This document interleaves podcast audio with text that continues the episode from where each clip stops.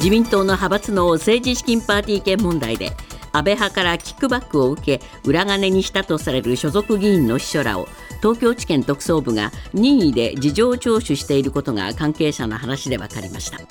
また派閥からの還流で少なくとも数千万円を受領した所属議員がいたとみられることも判明しました。OECD 経済協力開発機構が去年実施した世界各国の15歳を対象とする学習到達度調査で日本の順位は読解力が前回18年の15位から3位に上がったことが分かりました。さらに科学的応用力や数学的応用力も順位が上がりました。日本が他の国よりコロナによる休校期間が短かったことも影響があるとみられます。政府は少子化対策の財源として公的医療保険料に上乗せして負担を求める支援金制度について2026年度から徴収を開始する方向で調整に入りました。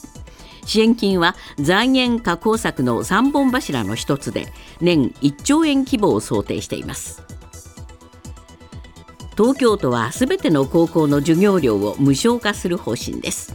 現在授業料の支援を受ける際には所得制限がかかりますが都は来年度からこの制限を撤廃する方針です。私立高校も無償化の対象で今後具体的な制度設計を検討していくことになります。大麻草から抽出した成分を含む医薬品で安全性と有効性が確認されたものについては国内での使用を可能とする大麻取締法などの改正案が昨日参議院厚生労働委員会で可決されました。今日の参議院本会議で可決成立する見通しです。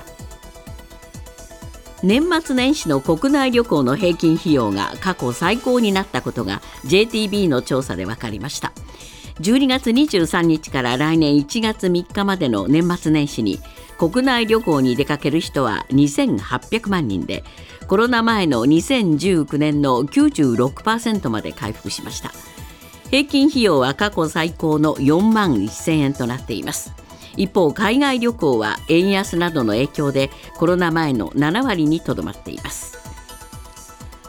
今朝のニューヨーク株式市場ダウ平均は79ドル88セント安い3万6124ドル56セント。ナスダックは44.42ポイント上昇し1万4229.91ポイントで取引を終えました。一方為替ですがドル円は1ドル147円15銭。ユーロ円は1ユーロ158円87銭で推移しています。続いてスポーツです。アメリカメジャーリーグの球団幹部や代理人らが集まって移籍交渉などが進むウィンターミーティングが行われている中ドジャースのロバーツ監督がエンゼルスからフリーエージェントとなった大谷翔平選手と数日前に面談したことを明らかにしました。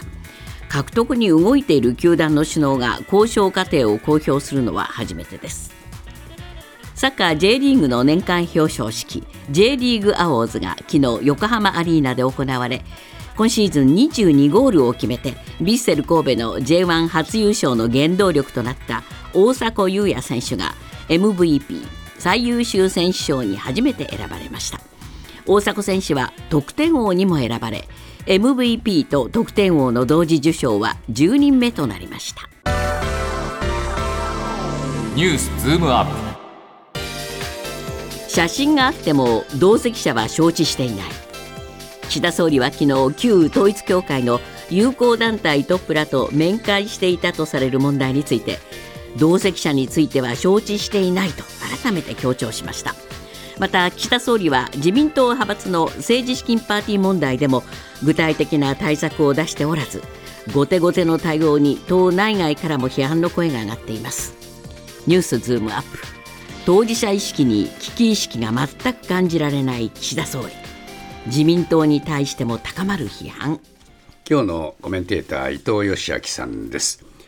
伊藤さん、まあ、昨日から一連の動きがあの朝日新聞を中心の報道で出てきているわけですが、岸田さんは一向に動じない様子ですね。そうですねあの 昨日番組でもお伝えしたようにあの、写真が出てきたわけですよね。はいなんだけども、それについて当然記者会なんかあの聞かれてるんですけど、えー。っとしあの面会した際にあの同席者と写真撮ることはあるよくあることなんだと、だから写真があったとしても私の認識は変わらないと。えいう言い方なんですよね。ーはい。でさらにその点検尽くしたと言ってるんだけども、じゃあ、ギングリッチさん自身にお気になったんですか？という質問に対しては、えっと、ギングリッチ氏本人には確認してないと、だけどとその同席した通訳者に確認したところ、あの会ったことを彼は記憶してるんだけども、内容については記憶してないということで、であの当時の通訳の記録もないということなんですよね。そうなんですね。これで通りますか？うんあの僕ひこれはね、えっと、前にだってあの山際大志郎さんって、あの経済さ再生大臣がですね、最初記憶にないっつったんだけど、あのトップのハン・ハクチャー総裁とのツーショットの写真が出てきて、えであ確かに会ってましたということで、辞任まで追い込まれたわけですよそうですね。それと同じようなパターンなのに、あまりにもこのあ防御が甘いなという感じはしますよね。これはだけど認めちゃうとこの山際さんと同じになっちゃうから、やめなきゃなんなくなっちゃうんで認められないっていうそういうところにああのいるんですかあねる。あると思いますけれども、ええ。このだけどあの旧統一教会の問題っていうのは、ええ。安倍前首相のあの、えー事件があって、はいこれまさにあの政治不信の革新みたいな問題じゃないですか。ところがまあこれ安倍派を中心とする人たちがあの関係を持ってたけども、岸田首相本人は今のところずっと関係自分はあの旧統一教会との接点がないということで、ええ。ずっとあの割と傍観者的だったわけですよね、はい。ところが今回ので一気に彼自身に及んでるわけなんですけど、えこれ僕ちょっと甘すぎるなと思うのは朝日新聞は長期にわたってこの問題を取材して、ええ。何度から岸田事務所にも質問を投げかけてるわけですよね。ね。ということはあの早晩記事化されるということは当然岸田事務所は認識してたはずなんですよ。えそれにしては今回の対応というのはあの岸田首相本人もそうですし周りの人たちを含めて、ええ。あまりにも無防備だし、はい。準備も何もしてない対応としか見えないですよね。これどうなんでしょうかね、まあ、安倍さんが本来会うべき立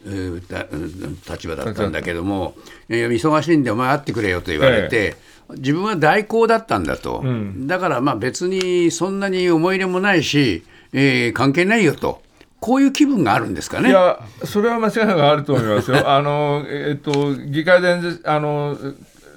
答申を表明しなければならないので、安倍さんはあの会うことはできないと、だからお前ちょっと頼むよということで、あの私はピンチヒッターであったんだという思いは、あのあるんでしょうね。あると思いますよね、でもそうだとすれば、そうだったんだと言っちゃった方が良かったですよね。あの一部の自民党の中からも声が出てますけれども、最初にあったと認めておけば、こんなこじれ方はしないんですけども、え。あの総理自身がギングリッシュに会ったけれども、あの他の人については記憶ないということを最初に言ってしまったので、えでしかも写真が出てきてからも同じことを貫いてるので、はいこれはやっぱりあのこじれますよね。そうですね朝日新聞、まだ他に、えーし何か資料持ってますかね？いやー、それは朝日新聞に聞かないと分かりませんけども、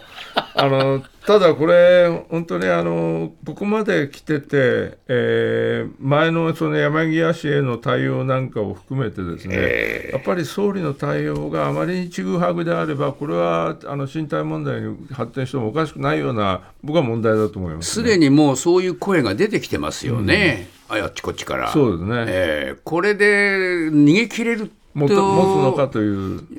いやあの岸田さんは思ってるんですかね。うんあのーさっき武尊さん指摘したように、これはもうそれで逃げあの突っ張り通すしかないと、え他にもいろんな問題抱えてるわけですから、ええ。この革新に至るようなその政治不信の問題にあの、自分が認めてしまうということは、あの本当にあの内閣自体のあの存続に関わるような問題だという、そういう認識なんだと思うんですよね。そうですね。まあこれあの、政治資金パーティーの問題でも、ですね、ええ、岸田さんは割と主体性を今、書いてますよね。そうですね、えー、あの岸田さんはじめ、それからこのパーティーの問題で言えば、安倍派が中心なので、えー、えーと岸田政権の要である松野官房長官、うん、それから西村経済産業大臣、それから高木国対委員長というのは、歴代の安倍派の事務総長をやってきた、まさにあのこの問題の核心を握る人たちなので。その人たちが安倍派の問題とはいえ政権の屋台骨を支える人たちが全部当事者になってると。そうですよね。こういう構図ですから。でその3人とも、まあ、言ってみれば消極的と、ええ、そうですね。こういう構図ですね。あの首相自身がえっと、遺憾だという表明から出てないわけなんで、下の人たちもみんなあの事実関係を確認したいとか、適切に対応したいというだけで、何らあの発言をしてないというところが今の政権ですよね。そうですねまあ結局うだうだうだうだ言ってるうちにこれでもって時間切れになっちゃうと、うん、こういうふうにみんな高をくくってるんでしょうか。8日金曜日にあの集中審議あるけども、えー、まあそれさえ乗り切ればと思ってるのかもしれないですけど、はい、僕は今回のあのこのえーと、政治資金パーティーのニュースの出方を見てるとですね、えー、明らかに、えーと、政治部から出てきてる話ではなくて、えー、えーと社会部が取材してる東京地検特捜部から出てきてる話ですよね、はい、しかもかなりあのニュースの出方を見ると特捜部はあの意図的に少しずつニュースをリークしているように、えー、あの見えます。はい。はい、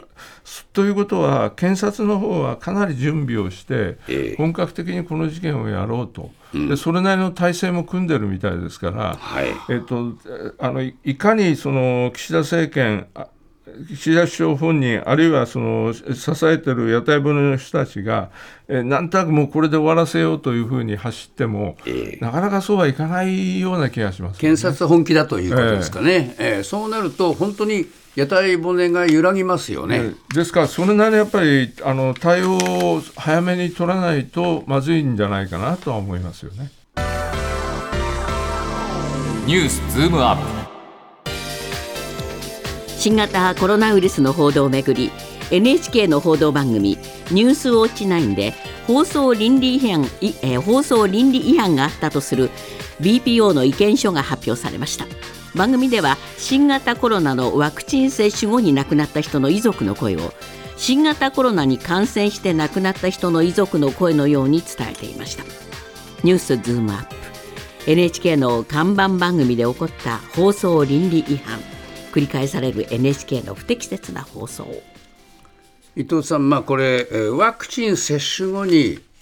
その亡くなったということとですね、うん、コロナで亡くなったっていうのでは、うん全く違うわけですよね。ね。えー、ただ、この5月15日のあのニュースウォッチ9の放送では、えー、えっと、遺族3人の方のうん、あの VTR を流してるんですけど、えー、この遺族というのは、ワクチン接種をした、その後に亡くなった人たちの遺族なんですけど、えー、テロップでは単に夫を亡くした誰々さん、母親を亡くした誰々さんというだけなので、これを見た視聴者は、これは新型コロナに感染して亡くなった人のご遺族だというふうにあの誤認されてもおかしくないような内容をそのまま流したということなんですよね。はい、はい、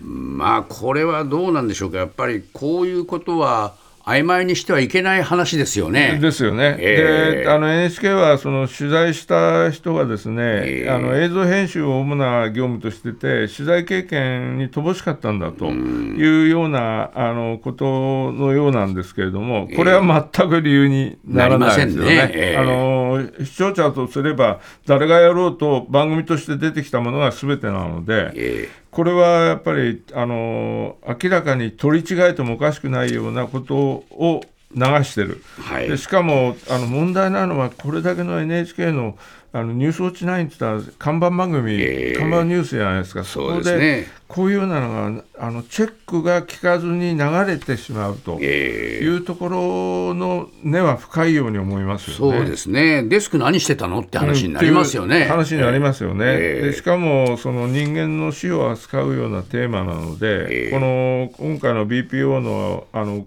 コメントでもですね、えっと人間の尊厳に関わる問題で全く取材の基本をローカにした行為とか、それからまさにサポート、ええ。チェック機能。こういうのの不備が重なっているという指摘をしてですね、ええ。その上でそのジャーナリズムを担う者として当然備えているべきあの知識や関心、ええ。問題意識の低下という事態が進行してるんじゃないかとはい。いうふうに警鐘を鳴らしてるんですけれども、はいこれってあの僕はあのやっぱりその業界の端くれにいる者としては NHK だけじゃなくてはい。今の新聞、テレビ含めたすべてのメディアが本当にあの多山の意思とすべき問題だといや、いうふうに本当そうです思いますね。まあ、NHK はいろいろと今までも問題を起こしてるじゃないかっていう指摘もあるんですよね。えーそうですね、あのえーこれまでも、えー、と2014年のクローズアップ現代であの出家詐欺の特集で、あの隠し撮りのように見せかけて放映してしまったりとかですね、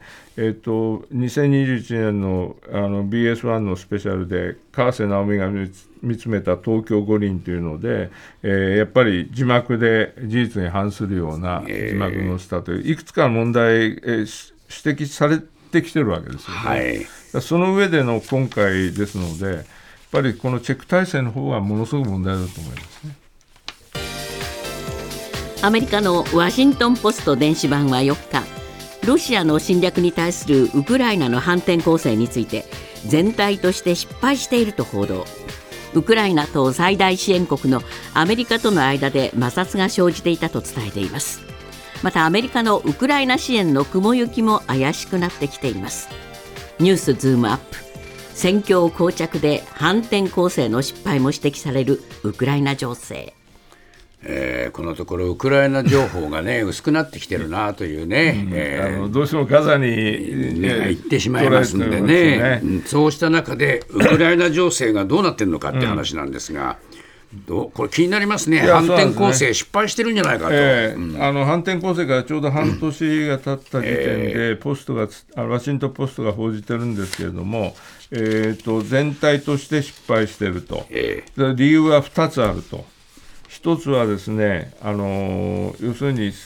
どこを攻めるかという点で、であのアメリカなどあの同盟国がですね、えー、とあのウクライナと合わせてドイツであの8回のシミュレーションをやったと。はい。その時アメリカはとにかく、えっと、一点に集中しろと、ええーだから今の札幌札幌 J 州のあのメルドポリっていう要衝あるんですけど、はい。そそこを集中してその一点突破で、えー、とアゾフ海までや、出て、えーロシアを分断しろと2つ。に、え。こういうのがアメリカの主張だったんですけれども、これに対してウクライナ側は、いや、そうじゃなくて、そこもやるけども、東部のバフムトとか、3方面で反転攻勢を一斉にかけたいとえ。言ったのが一つですね。はい。それからもう一つは、とにかく、えっと、早めにやれと、ええ。ロシアが防御を固める前の4月中旬には、あの反攻を始めろということがアメリカの主張だったんですけど、ウクライナはやっぱり武器が全部揃ってからやりたいとええ。いうことで、6月まで反転攻勢を見合わせたわけですよね。はい。だこの2つの点で、えー、とやっぱりウクライナの見誤りがあったんじゃないかと、それは、えー、とやっぱり攻めていったらですねロシアの防御網がものすごく想像以上に硬かったと。なるほどこれはあのアメリカが言ってたように4月の中旬に始めていれば、えーもっとあの準備が整ってない段階でできたかもしれないというこういうことだと思うんですね。えーただ、どうなんでしょうかね、そのウクライナ側にしてみれば、うん思ったような支援来てなかったじゃないかうん。っていう思いがあるんでしょう。そうなんですね。あの、えウクライナとすれば、もっとちゃんと武器くれてれば、4月の時点で、やってた俺たちはやってたんだということなんですが、まあ、結果として今、ロシアが占領している地域全体の、まだ奪回できたのは0.3%でしかないわけですから。ほとんどだから進行してないんですよね。いやそうですねだからゼレンスキーさん自身も、あのえー、AP 通信のインタビューであの、残念ながら望んだ結果が得られていなかったということは、はい、あの認めてるわけですから。そうですねでこれ、ウクライナ国内の情勢もね、ずいぶんこう様変わりしてきて、えー、このゼレンスキーさんに対する支持も相当下がってきちゃってるんですよね。やあのやや彼の支持が下がってるので、えー、まあ、来春の大統領選挙もどうするかっていうのは、そういう状況になってる、えー、その段階でアメリカからのあの支援金についても、えー、えー、と今日ニュースで出てますけれども、あの年末には枯渇する可能性があるので、はい、なんとかしてくれということで、えー、あの議会に書簡を送ったりしてるので、これ、頼みの綱のアメリカ側の支援が細るようなことになると、かなり厳しくなります、ね、そうですね、だけどこれ、アメリカ、共和党はもう嫌だっつってんでしょ、うん、そうなんですね、えー、だからここはまた、えっと、ややこしいのは大統領選を、えー、があるので、共和党と民主党でまたせめぎ合いをしているので、えー、ここのところがその一致できないという部分が出てきてるわけですよね。となると、結果として、ロシアの思うツボになるといやあのアメリカからの支援が、えーと、ゼロとはいかないまでもかなり細るということになれば、結果的にはあのプーチン大統領を利するという形になりますよね。